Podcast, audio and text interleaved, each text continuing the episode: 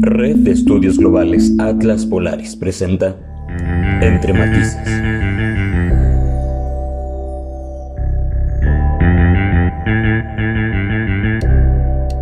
Bienvenidos a otro episodio de Entre Matices. Yo soy Leslie Olivares. Yo soy Camila Barajas. Y yo soy César Efren. Y hoy tenemos como invitada a Millane Jiménez Salinas, la cual nos estará aportando su punto de vista para tocar el tema de los afromexicanos y los afrodescendientes. Mijane Jiménez Salinas es afromexicana originaria de Coajiniculpa Guerrero. Es defensora de los derechos humanos del pueblo afromexicano y activista por la participación política de las mujeres negras en México. Actualmente es presidenta de la Asociación Civil Mano Negra de la Costa Chica y es fundadora de la Red Nacional de Juventudes Afromexicanas. Forma parte de la colectiva Mujeres Afromexicanas en Movimiento de Guerrero y Oaxaca. Asimismo, es miembro de la red Mujeres Afrolatinas, Afrocaribeñas y de la Diáspora Capítulo México, y promotora de acciones afirmativas para el pueblo afromexicano en derechos políticos y electorales. Para iniciar con esta entrevista o con este episodio, me gustaría comenzar con la pregunta de qué significa ser un afromexicano y por qué es importante hablar de este tema o de su comunidad en México. Hola a todas, a todos. Gracias por la invitación. Pues mi nombre es Mijane Jiménez y es un gusto colaborar con ustedes. ¿Qué es ser afromexicano? ¿Qué es ser afromexicana? Es una identidad eh, étnica, una identidad de un pueblo originario. Nosotros somos, nosotras somos personas que venimos, que tenemos ascendencia africana, eh, y nuestros ancestros vinieron en calidad de esclavos en la temporada, en la época de la colonia del siglo XVII, XVIII, y fue ahí que en el transcurso del tiempo se han ido preservando nuestra cultura, tradiciones y nuestra propia, nuestra propia cosmovisión. Y el por qué es importante hablar sobre este tema en México, porque conocemos que han sido invisibilizados por mucho tiempo entonces, no, este no es por el fin de, ser como pesimista, sino por justamente el dar a conocer a los que nos están escuchando el por qué necesitan hablar de estos temas y por qué necesitan saber de este tema. De entrada, también retomando eh, la pregunta pasada, las personas afromexicanas no solo son las personas negras, morenas o como otro etnónimo como se, se sino también son personas que tienen ancestros afromexicanos, eh, que aunque fenotípicamente como yo, o sea, no, no tengan un color de piel tan oscuro, pero sus padres o nuestros abuelos o tienen eh, rasgos africanos o son personas que sabemos que llegaron en, en, calidad de esclavos nuestros ancestros, de la abuela, de la abuela, es que también nos asumimos eh, como personas afromexicanas, así como también hay personas que se asumen afromexicanas por el territorio en el que viven, ejemplo, en Coajinicuilapa, Guerrero, eh, hace seis años se decretó eh, un municipio 100% afromexicano y entonces todas las personas que vivimos aquí asumimos la identidad afromexicana con orgullo, ¿no? Entonces es la identidad por, por territorio, la identidad por fenotipo, que es las características que ya di, y también eh, la identidad por el derecho de autoascribirse, ¿no? O sea, si alguien quiere ser afromexicano, nadie tiene el derecho de negárselo, ¿no? En mi caso, yo vivo en Cuajinicuilapa, yo crecí aquí en Cuajinicuilapa y asumo unas costumbres y tradiciones de Cuaji, pero también hay gente que, como en Chiapas, que hay, hay personas afromexicanas que no sabían que eran afromexicanas hasta que nos vieron en un foro a nivel nacional. Y, así también eh, hay personas afromexicanas en Guanajuato y en todo el país. Entonces, es justo lo que, lo que va a acompañar la respuesta de la siguiente eh, pregunta, porque el racismo estructural que atraviesan las personas negras, eh, que atraviesan las personas afromexicanas, eh, no nada más es tan solo eh, el físico, sino también que no hay condiciones de vida adecuadas, ¿no? El, el, nivel educativo, no hay cuotas académicas para los jóvenes afrodescendientes, los jóvenes afromexicanos de México. Recientemente se han incorporado eh, becas, ¿no? En, en, en como población prioritaria dentro de la política pública, ¿no? Y para no, no hacer tanto tanto rollo de qué es lo que no tenemos, más bien qué es lo que falta, es una política pública con un enfoque étnico-racial en donde eh, las personas afromexicanas decidamos de qué manera queremos desarrollar nuestras capacidades, nuestros territorios y sobre todo también ahora que vino el, movimiento Black Lives Matter, eh, es que la gente se dio cuenta que en México había gente negra, ¿no? Porque pues para que ustedes sepan, el primer censo oficial de personas afromexicanas fue en el pasado 2020 al casi iniciar la pandemia, ¿no? Entonces, no se llegó a consolidar de la manera exitosa como lo habíamos pedido las personas afromexicanas, los activistas afromexicanos, no se concluyó y es entonces un revés para nosotras y nosotros, porque eh, un ejemplo claro es que cuando yo promoví las acciones afirmativas en derechos político-electorales aquí en el estado de Guerrero, me decían, bueno, tú quieres que haya candidaturas afromexicanas, dime dónde están los municipios afromexicanos para que los candidatos sean personas afromexicanas. Y yo no, pues yo, yo visiblemente puedo decir que San Marcos, este, Copala, Acapulco, ¿no? Y otros municipios más. Sin embargo, me dicen, demuéstralo con estadísticas. Entonces, la estadística recién que tenemos nosotros semiformal es la de 2015 y en 2015 no consideran a los municipios que te acabo de mencionar como afromexicanos. Entonces, la primer, la primer eh, estadística formal era este censo 2020 y otra vez nosotros que estamos ahí como, como mal, ¿no? Quedamos mal. Entonces, esperemos que con las redes sociales y lo que se dio y hasta donde alcanzaron a censar, haya podido ampliarse el tema de, la autoascripción y seamos más personas afromexicanas ahora. Entonces, eh, los primeros resultados se presentan el 25 de enero, entonces estamos como con la expectativa ahí. Pero ese es un claro ejemplo de que aunque nosotras y nosotros estemos luchando por la política pública, estemos buscando una mejor calidad de vida, mientras las estadísticas y el Estado no nos garantice eh, eh, algo formal y en donde diga cuántos y qué y todo, seguiremos así, ¿no? Sin política pública, sin presupuesto, sin un, sin un espacio exclusivo para la atención de nuestras demandas, ¿no? Porque algo, algo que, está haciendo el Instituto, el Instituto Nacional de Pueblos Indígenas, el INPI, es justamente arropar medianamente nuestras demandas. Sin embargo, desde el nombre, pues se puede dar una cuenta que no existe un compromiso real con el pueblo afromexicano y con nosotras las mujeres afromexicanas. Entonces, ese también es otro ejemplo de cómo eh, el pueblo afromexicano ha estado invisibilizado, cómo la gente no le importa asumirse orgullosamente afro, orgullosamente negra, porque no ha sido nada bueno si todo el tiempo se, se, han estado racializando nuestros cuerpos y todo el tiempo han estado diciendo, ay, este,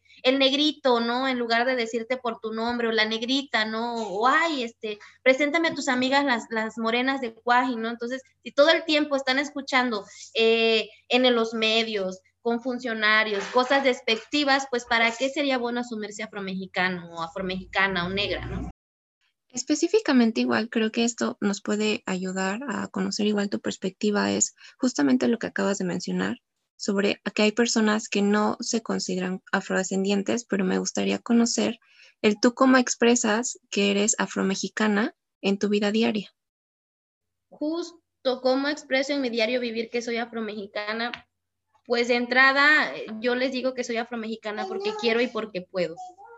Y porque vivo en Cuaji, porque crecí en Cuaji, porque la gastronomía que, cocino y que como, pues es afromexicana, porque lo que bailo es afromexicano y porque quiero ser afromexicana, ¿no? Entonces, desde ahí eh, he partido por conservar mis raíces, mis costumbres y tradiciones. Y en mi diario vivir, ¿no? Ahora que estoy maternando, ¿no? Hasta creé un hashtag ahí, maternidades afromexicanas. Ahora que estoy maternando y veo el racismo que vive mi hija, es cuando también eh, diario estoy como así a la expectativa, ¿no? Cada vez que me dicen, ay, está bonita, pero está morenita, o, o cuando me dicen, este, ay, ¿por qué es morena? O sea, me ven a mí, la ven a ella, ¿y ella por qué es morena? O el papá es moreno, o le tienen que decir negrita o morenita y no le dicen por su nombre y todas esas cosas que en el diario vivir uno va luchando, ¿no? Y también, claro, en el diario vivir asumo la identidad afromexicana y, y estoy como inculcándola en ella porque hasta los dibujos que ve en la televisión, en los videos, no se ve representada. Entonces tengo que como buscar, buscar en todos los YouTube a ver quién, en qué país ya hicieron el ejercicio de hacerle unos muñequitos ahí, este, con su fenotipo afín, ¿no? Entonces, en el diario vivir, en la vida cotidiana, con la familia, en la, una postura política, en ahora en redes sociales, ¿no? con esta pandemia no se puede activar de la misma manera que antes. eh, estoy todo el tiempo como buscando, generando cambios, cambiando mentalidades y en el diálogo, hasta en las fiestas, ¿no? Cuando platico con las y los jóvenes, ¿no? Y hay que ser afromexicanos, ¿no? Y contar. Y de repente mucha, muchos me preguntan, ay, y a mí me gusta lo que haces, o está chido a lo que te dedicas. Ah, mira, pues tú también puedes hacerlo, porque es, es, es entonces donde diario, yo digo que en el diario vivir se pueden cambiar mentalidades. Justo esto va muy unido a la siguiente pregunta que, que consideramos es muy importante, el cómo afecta que no exista una representación afromexicana dentro de los medios de comunicación en nuestro país y cuáles crees que sean las razones. Yo creo que con todas las palabras, una de las razones es el racismo. Bueno, con todas las letras es el racismo.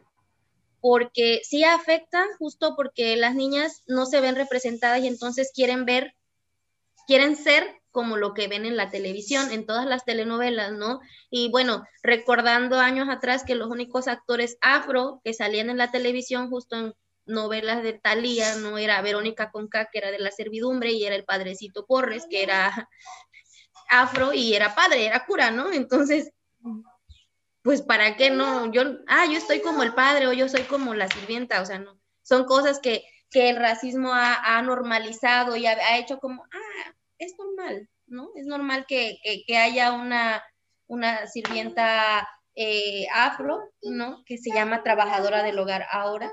Entonces, eso se ve afectado en las niñas, en los niños. Eh, yo estuve dando un taller en escuelas primarias con niños de 10 a 12 años y el, llamamos el taller de la muñeca negra. Entonces, tomamos un poema de Mari Grueso, de Colombia, es una poeta, y a través de eso construimos una muñeca, la primer muñeca negra de su vida. Entonces, imagínense, en pleno, que fue hace dos años, en pleno siglo XXI, tener la primer muñeca negra de tu vida, o sea, claro que afecta, claro que, desde la infancia se tiene que ver reflejada la identidad para fortalecerla y para decir, es que es importante ser negro, ¿no? Y contarles la historia verdadera. Desde esa, desde esa parte eh, empezamos como con dos escuelas primarias y, y sí fue una prueba piloto muy interesante. Y fue súper interesante porque también logramos detectar que la, niña, la niñez no ve género. Entonces, a pesar de que era un grupo de solo niños, porque ellos se agruparon como quisieron e, hicieron un grupo de niños solamente, a pesar de ser niños, hicieron una muñeca negra. Entonces, ahí veían a los niños haciendo trenzas y todo. Ni siquiera dijeron eh, mofas o bromas de que por qué ellos iban a hacer una muñeca, ¿no? Entonces, desde ahí yo pude notar que desde la infancia tiene que ser eh, el vernos reflejados. Bueno, y en los medios de comunicación eh, hemos recibido diferentes denostaciones, ¿no? Y, que incluso la gente afrodescendiente ha aportado a esto, ¿no? Por ejemplo, el que se presten a, insultos, en, el caso Kalimba, nosotros como eh, cuando yo fui coordinadora de la Red Nacional de Juventudes Afromexicanas el año pasado, este, eh, pusimos una denuncia ante este asunto porque no sé si se dieron cuenta, pero es Enrique Guzmán, empezó a, burlarse de Kalimba en su cara y entonces este, le decía que, ah, yo también tengo un amigo negro, ¿no? Entonces, mucha gente afromexicana empezó a decir en redes sociales, Kalimba no me representa, porque Kalimba hizo un silencio absoluto ante tantas humillaciones de este señor. Y entonces, como desde la red buscamos una queja para que pues se le hiciera algo, ¿no? Tal vez una disculpa pública a sus comentarios racistas y qué fue lo que pasó ante Conapred solamente nos dijeron que pues le iban a sugerir que tomara un curso en línea de seis horas para que modulara su forma de hablar. Y entonces todas las humillaciones que se tienen que soportar y no son como, como tan, tan chidas, ¿no? Entonces no hay también en, dentro de los medios de comunicación y algo que yo también he peleado justo en, en diciembre pasado, eh, hubo un feminicidio de una niña de cinco años aquí en Coajinicuilapa. La niña al parecer fue violada y después la mataron. Tomasa fue un, un, eh, un, un acto o sea, terrible, fue un feminicidio de una niña, ¿no? Infanticidio. Y bueno, la nota no trascendió. Entonces es cuando yo les reclamo a las feministas y a, y a los medios de comunicación, O sea, si es una niña negra, de verdad no trasciende. Yo soy parte de la iniciativa del grupo de Spotlight en el Grupo Nacional de Referencia, que es una iniciativa que eh, la Unión Europea y la ONU y no sé qué tanta cosa, y les envié el posicionamiento y no todas las compañeras contestaron, ni siquiera todas lo firmaron. Entonces es cuando yo les digo, a todas voces y a todas luces, esto se llama racismo, porque no, ni siquiera publican lo que, lo que nos acontece, lo grave que está la situación, pero tampoco comparten, o sea, realmente eh, sí hay como una omisión a todo lo que nos está sucediendo acá. Entonces, eh, sí, es feo. También otro, otro de, los casos fuertes que tuvimos después de lo de, lo de George Floyd fue eh, que un consejero electoral, este, Espadas, apellida, no sé, no lo ubico, no ubico el apellido ya, que dijo, ay, que, recién había sido elegido, ay, dice, es qué bueno que aumentaron el presupuesto, algo así, dice, porque lo que, lo que nos daban antes parecía una merienda de negros, dice, perdón, de afromexicanos. Y eh, también nos inconformamos, hicimos un pronunciamiento, hablamos, hicimos un oficio ante la Cámara de Diputados, que fue quien lo eligió, en donde ellos nos contestaron que ellos no a ellos no les compete que hable así, que ellos se deslindan de todo, entonces realmente no pasa nada, o sea, si algún funcionario tiene eh, la valentía de, de denostar o de, o de decir un comentario racista, en México no pasa nada. Y entonces, si un funcionario lo hace, pues cualquier persona en la calle puede decir, ah, pinche negra, ¿no? Entonces, no hay algo, algo que, sancione o, que, no sé, no hay nada. Entonces, por eso el racismo en México ha, estado de generación en generación, igual que, que, que la colonia, ¿no? Entonces, realmente está como es, muy fuerte. Mucha gente ve el tema de afromexicanos y a mí me molesta como algo cultural. Y entonces es cuando yo digo, es que no somos una cultura, somos un pueblo que contiene diferentes componentes como la cultura, la tradición, la oralidad, eh, la historia, ¿no? ¿no? Somos un pueblo que tiene muchos componentes, no somos algo cultural ni tampoco somos un relleno como lo hicieron hace cuando hicieron, tomó protesta López Obrador e hicieron el, zócalo y un ritual y no sé qué. Entonces, varios activistas nos molestamos porque nada más eh, llevaron a, escogieron a, los afromexicanos y los llevaron de relleno y, una compañera solo fue de Can y entonces cuando regresa y nos dice, no, eh, y nosotras, oiga, ¿por qué no le dijo que el reconocimiento, que esto, que el otro? Y ella no, dice es que no nos dejaron hablar nos dijeron que si nos subían solamente íbamos a ir con la boca cerrada. Y entonces, para nosotros sí fue como terrible y ha sido como, como muy, eh, el, tema con el Estado ha sido algo, es un ir y venir. Entonces, eso, eso pasa. Me gustaría igual conocer, ahorita que te estaba escuchando, el, el hecho de que se considere como a la comunidad afrodescendiente solamente como una cultura creo que puede llegar a romantizarla, ¿no? Entonces desaparece completamente todo por lo cual ustedes están luchando, sus derechos, la violencia sistemática que sufren. Entonces creo que sí es, la verdad no, no lo había pensado y sí se me hace interesante ver esta cuestión porque es importante alzar la voz y es importante el hecho de que no solamente se les reconozca por su cultura, sino que también se reconozca que no son reconocidos y que no pasa nada en México si se les llega a, hacer como estos actos racistas que tú nos comentabas. Sí, eh, estoy completamente de acuerdo con, lo que dices, Luis. De hecho, desde los atentados de George Floyd con el movimiento Black Lives Matter, eh, uno se da cuenta, ¿no? O sea, cómo ah, existen movimientos feministas, movimientos de lucha de identidad afro alrededor del mundo y a esto súmale ser mujer y ser afro, ¿no? Creo que es un, o sea, es un tema muy delicado que la gente no está como, como suficientemente consciente, ¿no? Y creo que también nos lo acabas de, eh, pues, de explicar, Mijane, en el sentido de, de, la niña, ¿no? De que en el momento en el que la, la asesinan y, y, la violan desafortunadamente, pues no hay nadie que, que esté alzando la voz, ¿no? No hay nadie que de verdad diga, ah, pues es parte de mí, ¿no? Es parte de mi identidad y de mi comunidad y no veo cómo la gente pues está haciendo algo al respecto, ¿no? Y bueno, esto va ligado a una de las, de las preguntas sobre cuáles son los mayores retos que has tenido que enfrentar al momento de expresarte como activista. Realmente cuando estoy con los actores, ¿no? Con diferentes actores, ¿no? Por ejemplo, con el del INPI, yo siempre eh, no, no me he limitado, ¿no? Y algo que les, que les, yo les digo a todas voces es, a mí el gobierno no me va a callar porque a mí el gobierno no me da ni un peso. Y eso no es en sentido figurado, es que el gobierno tiene presupuesto para el pueblo afro. Mi, la organización civil que yo tengo está fundada desde hace más de 10 años, en 2006 fue, no sé cuántos, la cuenta. Y nunca ha recibido un presupuesto por ser afro ni para los afro.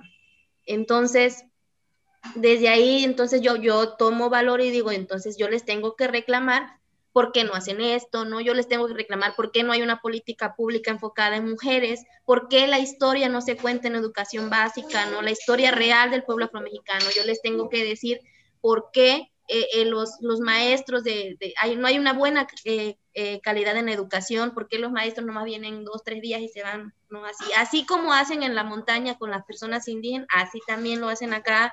Entonces, por, también tengo que decir que el servicio de salud no es de calidad, también tengo que hablar el tema de desabasto de medicamentos que se da en el hospital básico, en los centros de salud de las comunidades, ¿no? Ahora se tiene que decir también que el COVID afectó la economía de las pequeñas empresas de los pueblos afromexicanos, también afectó el turismo, ¿no? En todas las playas de toda la costa chica de Guerrero, ¿no? Y también se tiene que decir justo que nuestro censo estadístico no va a salir como lo esperábamos, porque primero ni siquiera nos dijeron quiénes eran las personas afromexicanas, porque todo nos lo dejaron a nosotros, a, a las organizaciones civiles.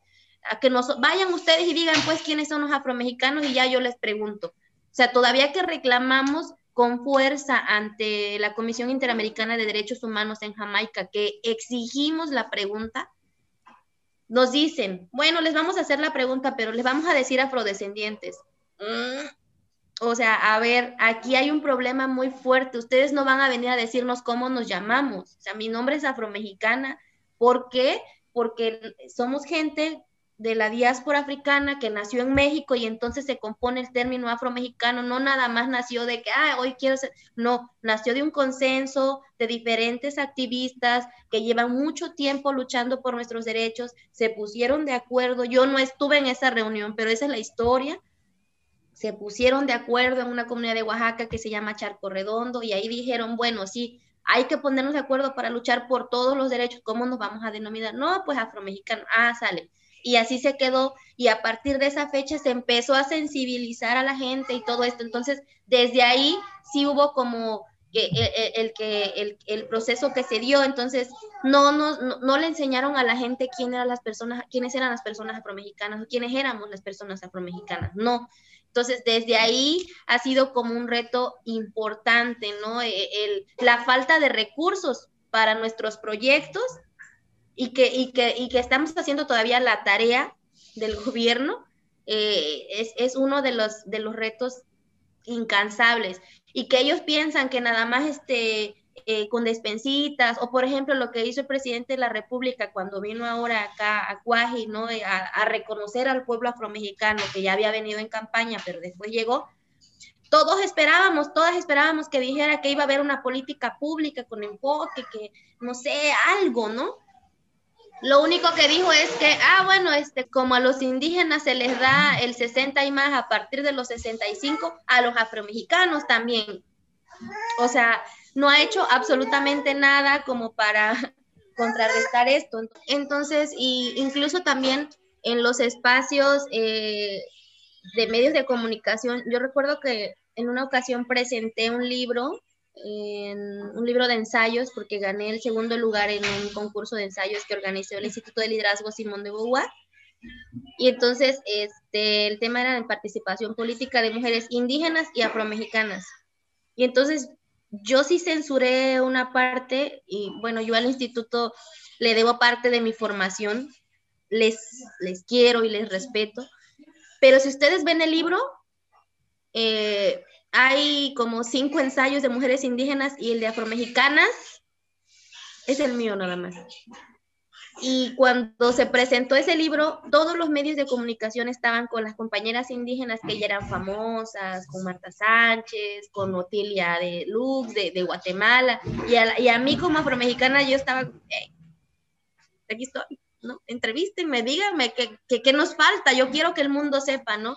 Y también ha sido como una lucha constante con los medios de comunicación y, bueno, también el, el, el, un poco la seguridad propia, ¿no? El contar temas delicados eh, es una limitante para mí, el no, poder decir todo lo que acontece acá es como por seguridad, han sido como muy limitante. Para ti, Mijane, ¿cuáles son los retos que, que has enfrentado tú y tu sociedad eh, civil dentro de la región de Costa Chica? Ah, conviven con otras asociaciones civiles igual para afromexicanos, tienen poco contacto con alguna de esas asociaciones. Eh, cuéntanos más acerca de esa experiencia, cómo ha sido tratar de trabajar de la mano con otras asociaciones. Sí tenemos encuentros con organizaciones. Eh, en algún momento se creó una red de mujeres guerreras. Eran, eran mujeres, eran diferentes asociaciones civiles de mujeres afromexicanas en Guerrero pero ahora con la pandemia no, no se ha logrado como articular bien, pero sí ha sido enriquecedor porque unas fortalecemos a las otras. Incluso yo fui parte del Comité Técnico Comunitario para la Reforma Constitucional del pueblo, del capítulo indígena y afromexicano en Guerrero, y también ahí quienes me, me invitaban eran, eran eh, compañeros eh, de los bienes ejidales, de los bienes comunales, compañeros de organizaciones, y entonces cuando hay una convocatoria, pues la compartimos y estamos ahí eh, al pie del cañón y vamos como buscando crear sinergias entre nosotros y entre otros actores, entonces mm, entonces, sí, organizaciones. Hay como cierta unión dentro de las asociaciones. Sí, igual también el movimiento afromexicano está dividido porque eh, hay personas que también sí han recibido recursos del gobierno y que hacen que trabajan o que simulan y, se prestan para, ¿no? Para, para dar la cara y decir, mira, si están haciendo algo, aquí está el negrito, te lo presto, ¿no? Entonces, o, hay por ahí catedráticas y la academia ha cooptado también espacios de tomas de decisiones, ¿no? También la Academia Blanca, porque no existe otra academia en, México más que esa, ¿no? Que, que, que, ha cooptado todos los espacios. También hay un movimiento de ese tipo, ¿no? En donde hay gente institucional que, que, está dentro del gobierno y que, pues, de alguna manera cierran, ¿no? cierran el acceso. No, porque es que como ellas son muy críticas con el gobierno, no hay que invitarlas, ¿no? Cierran esa parte y, y existe como en todos los movimientos eh, sociales, existe también el, divisionismo en, en, en, el movimiento afromexicano. Sin embargo, cuando es una causa común, como en el tema de la pregunta del censo, o sea, ahí sí, aunque estamos los dos, te lo juro, estábamos en la mesa grande, estábamos los dos equipos, de aquel lado la gente que trabaja con el gobierno, de este lado los que nosotros, todo nosotras estamos ahí todo el tiempo como cuchillitos. Entonces, sí fue una causa común, es que sí queremos la pregunta y es que sí nos llamamos afromexicanas y afromexicanos y es que así queremos que nos pregunten. Y entonces hay más civiles, académicos, activistas, este, y con personas de INEGI. Entonces, sí, sí fue como una, una reunión muy interesante así como también cuando el INPI convocó a una consulta eh, en donde surgimos diferentes delegados, delegadas y hicimos el, entre diferentes personas, tomamos eh, una reunión y construimos entre muchos, muchas, muchas el concepto del pueblo afromexicano, porque tampoco está en la constitución. Entonces, ahí más o menos es que hemos sí hemos como creado alianzas y, avances importantes. E, eso está bien, ¿no? Porque al final del día, pues esa convivencia pues se mantiene, ¿no? Y refuerzan el sentido de identidad que tiene la comunidad. Yo este, tengo otra pregunta también para, para ti, Mijani. ¿Cómo, ¿Cómo, tú enfrentas la afrodescendencia desde el término educativo? O sea, ya nos explicaste este ejercicio de la muñeca negra, y cómo haces que los niños y las niñas suyo en, en, las escuelas, en las primarias, al menos de Guerrero, de Costa Chica, ¿cómo es que todos lo integran al momento para sentirse identificados y parte de una misma comunidad? ¿Cómo crees que podría ser cada vez esa fuerza para para tratar de, identificar y de hacer consciente a las personas de que la comunidad afromexicana también es parte de, la nacionalidad mexicana, ¿no? También somos parte de la misma identidad. En, la, en el resto de las escuelas no sé si se enseñe, ni siquiera aquí en el municipio.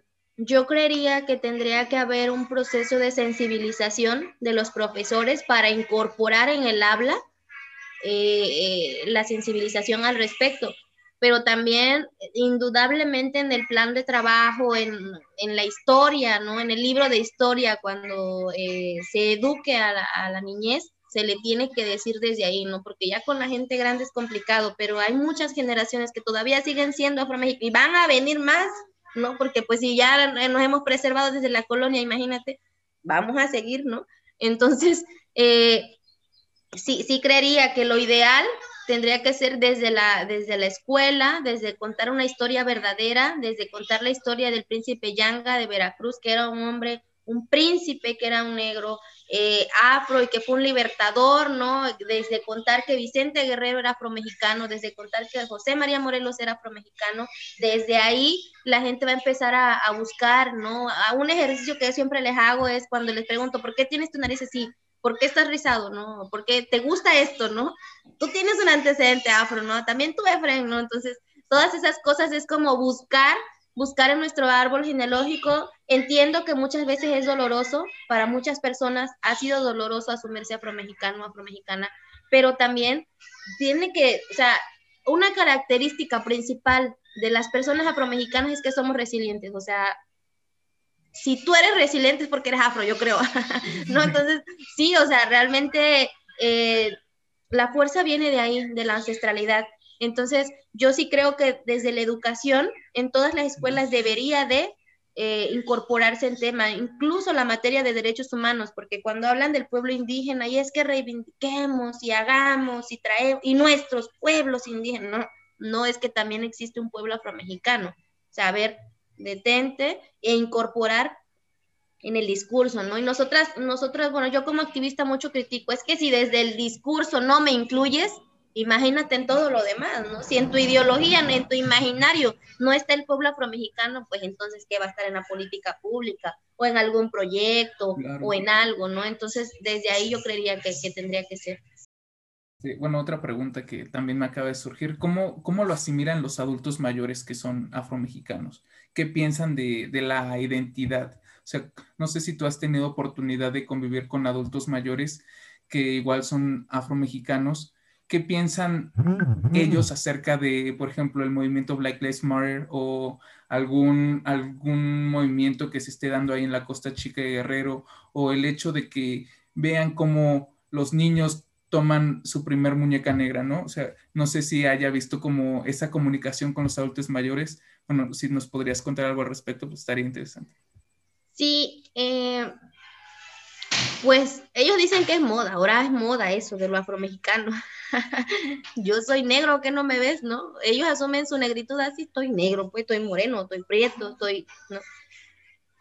Pero ha sido bien interesante porque he estado como en diferentes escenarios, ¿no? Eh, cuando estuve dando el seminario de líderes comunitarias afromexicanas era para mujeres, pero llegaron señores grandes y entonces yo les puse una película que se llama Chocó, que es de Colombia, en donde muestra una parte de Colombia que es el Chocó, que son racializados y habla de minería y bueno, demás. Ahí está la historia.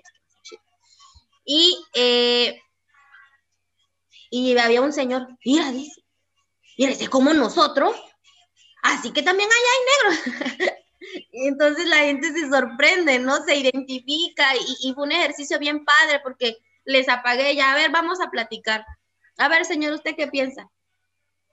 Así que también allá hay negros, muchachas. Me dicen, no, está bien, por eso a mí me gusta ser negro, ¿no? Y empiezan como a, asumir la identidad desde otra visión, desde otro, desde otra ideología, y es que yo ahí empiezo, ¿no? A meterme, no, miren, es que el que, el que su piel esté negra, fíjese cuántos años no pasaron, cuántos familiares para que usted siga estando negro, no, imagínese, usted debe estar en un museo, no, ya, y nos reímos todos, ¿no? Entonces, todas esas cosas eh, es que, que, a ellos les gusta. Eh, y, bueno, eh, por ejemplo, hay un amigo de, la familia, ¿no? Que fue un compadre de mi papá, que es don Santiago. Él, el otro día bien emocionado, quería que recreáramos eh, cantos o una escena de cuando él era niño, ¿no? Que se llama Los Paspases, le dice. Y entonces eh, fuimos a Colorada, la gente grande cooperó y sacaron la guitarra y recreamos esa escena, compartimos, hablamos la importancia de la identidad. Les gusta, les gusta porque una característica del pueblo afromexicano y del por qué no está escrita nuestra historia es que nuestra historia fue oral. Porque pues recuerden que venían en calidad de esclavos en su mayoría, o sea, no traían nada en que escribir, no había educación, recuerden que fueron tratados como animales, entonces eh, todo lo que se comunicaba era oral y, a ellos les gusta platicar lo que pasaba antes, cómo están ahora, y, es súper bonito, es... Para mí el, estar en, estos temas ha sido enriquecedor, ha sido una escuela de vida y, yo creo que, que no cambiaría nada, nada, nada de mi vida por esto. Teniendo en cuenta todas estas prácticas de transmisión de información, eh, de anécdotas o tradiciones, que han sido de manera oral, yo lo relaciono con la música tradicional afro, afromexicana, donde cuentan acerca de sus vivencias y tradiciones. Entonces, ¿consideras que es un factor importante para la conservación de la cultura, además de la transmisión hacia los ajenos a esta? Totalmente. Yo creo que la música es lo principal, eh, aunque no todos los afro bailan, porque también ese es un fenotipo, que, ay, es un negrito, baila, ay, has de bailar bien, ¿no? También algún, en algún curso me dijeron, ay, así que tú eres afro-mexicana. Sí, a ver, dice, baila, a ver si es cierto. O sea, eh, en el primer momento bailé, ¿no? Y alguien, y alguien como que me movió, dice, reacción, Mm, dice, hazla enojar para que veas si no es afromexicana, cómo te va a callar y no sé qué, porque también es brava, ¿no? También ese es otro estereotipo, ¿no? Que toda la gente negra es mal encarada, mala, no sé. Eh, pero sí, yo creo que, que la música es, es, algo primordial. Eh, han salido diferentes grupos musicales ahora, ¿no? Está Chogo Prudente, ¿no? Hay, hay este Chogo Chogo Prudente, que es el, de Llano Grande, la banda, ¿no? Había otro grupo que ahorita no recuerdo muy bien el nombre, pero está Cristina Giles, que también es una cantante afroamericana, ¿no? Eh, el grupo Quelele de aquí, de Coajinicuilapa, dice mi mamá. Y sobre todo, yo creo que la música es algo muy importante porque todas las personas, al menos las de Cuaji, que escuchan la canción de los diablos, mm. están parándose a bailar. Y eso, eso cruza fronteras porque yo tengo una amiga que vive en Utah, es migrante, sus hijos son afromexicanos y afroamericanos, me dice. y eh, tiene un grupo de danza de los diablos allá. Entonces, allá están bailando la danza de los diablos, con máscaras, con todo, en la fecha que tiene que ser, bailas en la... Entonces, yo creo que sí, sí tiene que ser algo muy importante, no más allá de la pintura, ¿no? Por acá tengo mi mamá tiene este cuadro que es de Doña Aide, que es una pintora afromexicana que se encarga de recopilar parte de la historia del pueblo afromexicano y todo, ¿no? Eh, el, el, pueblo afromexicano somos mucho, somos, sí somos música, pero también somos gastronomía, también somos pintura, también somos poetas, también somos deportistas, es que sí somos un pueblo.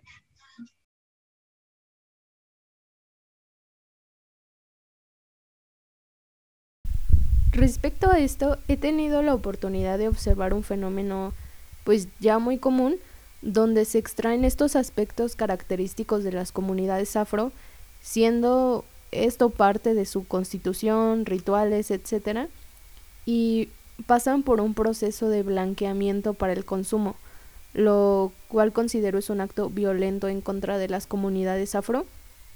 Y me gustaría saber si ustedes tienen algún protocolo o movimiento que va que vea justamente esta parte. No tenemos un movimiento como tal, pero sí hacemos la denuncia cuando podemos, porque hay incluso ballets que han modificado el baile de la artesa. Y incluso los sones de artesa, si ustedes buscan en YouTube, van a encontrar sones de artesa de Guajinicuila y salen unos viejitos ahí, unas personas mayores, y esas son las originales. Pero hay un montón abajo ahí cantando que sones de artesa y que no sé qué, y ya cantan más estilizado, que es lo que tú dices. Y, y, y es algo que, que, que sí violenta nuestra memoria histórica, ancestral, pero no hay alguien que esté haciendo algo. Realmente a veces no nos da la vida, ¿sabes?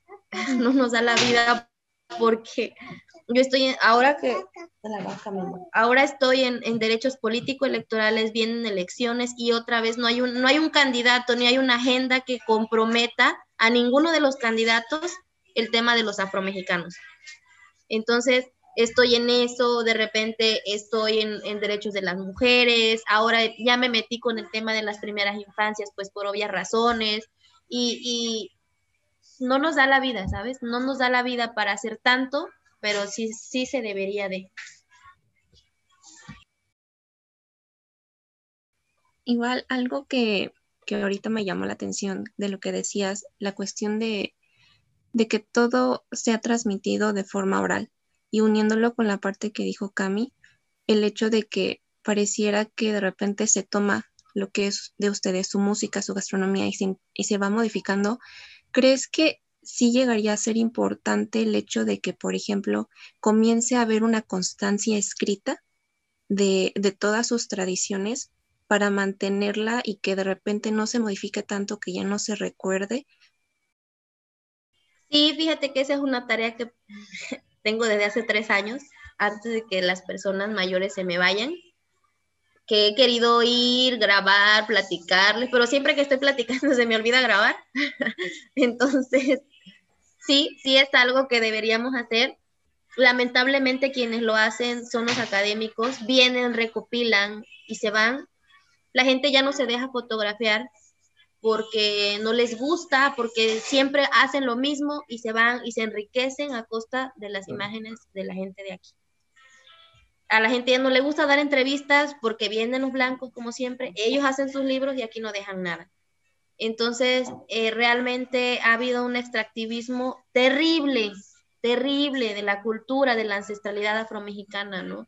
Y, y claro, también tiene que ver eh, la falta de educación y de nivel educativo de las personas afromexicanas, ¿no? Porque yo les he dicho, si no hay doctores afromexicanos o no hay maestrantes, es porque no se puede, porque apenas y pueden salir a estudiar una licenciatura, porque se quedan hasta la prepa, porque hay un alto eh, índice de embarazo adolescente, porque ahora ya hay drogas y, hay muchas cosas que, que, los jóvenes están se están cooptando y, el mismo narcotráfico y cosas, y no va a haber, si, si nosotros no cambiamos las mentalidades de la juventud. Entonces, todo eso eh, eh, es, es, el racismo estructural del cual yo hablo, ¿no? El racismo estructural que nos atraviesa es que una joven afromexicana no tiene las mismas condiciones eh, de, de, las personas que están viviendo en, en una ciudad, ¿no? En mismo, en mismo Chilpancingo para estudiar una carrera, ¿no? Porque la gente que está en Chilpancingo, que es la capital de Guerrero, ya está pensando en irse a Cuernavaca, en irse a estudiar a Puebla, no sé qué. Pero aquí un muchacho de Cuaji, ¿tú crees que está pensando en salir? No, porque no tienen recursos. Ellos apenas estudian aquí, todos la veterinaria, ¿eh? Porque es la única universidad que hay, aunque no les guste, pero por un título se van y se meten a la veterinaria, porque no hay de otra, ¿no? Entonces, eh, no son las mismas condiciones de vida de la juventud afromexicana para estudiar y pues por lo menos para que vengan académicos afromexicanos acá a, recopilar ese tipo de información. Algo que yo les pido siempre es que si quieren hacer algo, vengan y pregúntenos, vengan y colabórennos, pero no, no se lleven y no vuelvan, ¿no? El otro día hubo un ciclón, no sé qué, y tenemos un contacto que es Hugo de Huella Negra en la Ciudad de México y posteó en Facebook, oigan, este, ¿quién quiere este, donar algo? Se los juro, ni una despensa se juntó para traer cosas para los paisanos. O sea, realmente el racismo está, está latente y, es algo que, que, duele, ¿no? Incluso lastima, pero pues es lo que hay. Y creo que justamente es importante hablar sobre este tema porque hay muchas personas que consideran que en México no hay racismo. Más que nada, en muchas ocasiones se une a los pueblos indígenas y el hecho de que no, yo no soy racista porque yo no soy yo no lo estoy violentando, yo no estoy siendo agresivo con ustedes, etcétera, etcétera. Pero es importante hablar de que el racismo existen en estas acciones, el tal vez de no hacerlo, sino de omitir acciones que pueden favorecerlos. Y creo que sí es muy importante hablar de que en México hay racismo, aunque muchas personas no lo consideren y no lo ven o no quieran asumirse como racistas, porque duele pensar que uno es racista y más ahora que como que está toda esta cultura como de aceptación, etcétera, pero es importante decir, si hay racismo, si hay discriminación, y ya hay que atenderlo, y ya hay que abrir los ojos, ya hay que escucharlos a ustedes. Y justamente creo que por eso estamos muy agradecidos de tu participación, porque esto nos hace ver y esto nos hace a nuestro público, porque sí, nosotros estamos ahorita más enfocados en cuestiones académicas de investigación, pero sí es importante tocar estos temas porque al menos desde mi perspectiva no se tocan.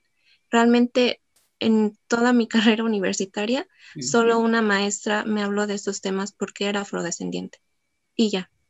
Y en los demás, y en toda mi pues historia como académica desde que era niña, no, nunca se me vio ese tema, no sabía. Realmente hasta ese momento que ella nos habló fue cuando dije, ah, o sea, realmente y por eso es como importante hablar de estos temas y y hacerlos visibles. Y de una vez más te agradezco por tu participación y por estar aquí compartiéndonos tu historia y tus experiencias. es que es sumamente importante, digo rápido algo, porque por ejemplo lo del Chumel, el comentario que hizo, que desencadenó todo, ¿no? O sea, él no se daba cuenta que estaba siendo racista, ni siquiera sabía que era racista y luego lo, confunden con discriminación. A ver, la discriminación es por condición de sexo, de género, el racismo es por condición de piel y de otras cosas más, ¿no? Entonces, eh, eh, y la gente dice, yo no soy racista, pero esos negros allá viven bien porque pues tienen el mar, tienen el río, allá pescan un pescado y ya comen. Con eso, todo el tiempo nos dicen eso. Para cuando pedimos política pública, allá tienen mar, allá tienen río, allá sus tierras, es toda la llanada. Ajá, pero no saben todo lo que implica la agricultura, la pesca y demás. Entonces... Sí, justamente es bien importante no ignorar, visibilizar toda esta parte del racismo que muchas veces no vemos por este discurso que se nos da, como Leslie menciona, desde la escuela de, es que en México somos mestizos, eh, únicamente nos hacen ver las raíces indígenas y españolas y parece como si el capítulo de los afrodescendientes hubiera sido borrado por completo. Entonces es bien importante que desde este tipo de foros, eh, desde la cultura, desde el arte, desde la espiritualidad también, sean asumidas eh, las raíces afrodescendientes en todo lo que conlleva ser mexicano. Sí, y claro, también otro, otro racismo es eh, el endorracismo, ¿no? El quién es más negro que otro. Ah, por ejemplo, yo soy una prueba clara del blanqueamiento para mejorar la raza, ¿no? Sí, porque mi abuela, tengo una abuela que fue blanca y mi abuelo era negro. Entonces, pues se perdió, ¿no? Pero está mi hija, ¿no? Está mi hermana, que sí es más afro que yo, según el negrólogo de los académicos, porque aquí Aquí en Cuaji nadie me cuestiona si soy negra, soy para Cuaji soy afromexicana, pero salgo y voy a Ciudad de México a un foro de Lina, que ese es el, el, el negrólogo que tienen activado, y es que tú no eres afromexicana. O sea, siempre el de afuera va a cuestionar algo que se afianza adentro. Entonces, ha sido como terrible, terrible, terrible luchar contra eso. Yo he estado en actos eh, fuertes, racistas, ¿no? En, San José, Costa Rica, un hombre me cuestionó que si el papá de mi hija era negro y yo le contesté y hasta cuando se rió, ya cuando se rió yo dije, ¿qué? Y me molesté. Dije, bueno, ¿qué le importa, no? Y una señora dijo, una doctora muy reconocida, ella dijo que ella era más negra que muchas de nosotras, las que nos decimos activistas, porque ella sí había parido un hijo negro y porque su hijo sí era de un africano. Y que entonces ella sí era afromexicana, era más afromexicana que nosotras. Y así. Hay un audio de eso, cuando ella lo dijo. Entonces, a mí me dijo que pues más o menos pasaba. Y, es, algo es algo con lo que nos toca luchar a nosotras, ¿no? A mí que me han quitado la voz mucho tiempo por ese, por ese mismo asunto, porque tienen miedo a que yo la denuncie. Yo lo he denunciado siempre, o sea, yo lo digo, no lo digo públicamente, porque justo hacen esto, salen ellos diciendo, no es que nosotros somos los negros que, decimos que ella sí trabaja, ¿no? Y entonces viene la molestia de, de, gente como yo, porque decimos, es que nosotras estamos trabajando de verdad, o sea, no nada más somos parte de un discurso racista y, y, no compartimos lo que ella hace, ¿no? Porque lo que ella hace es hacer libros y después decir, ven, siempre se hace acompañar de una persona afromexicana. Y entonces ya, miren, ya ven que si hay afros, aquí traigo a uno. Y ella es la blanquita que va y los presume, pero bueno, ese ya es otro cantar.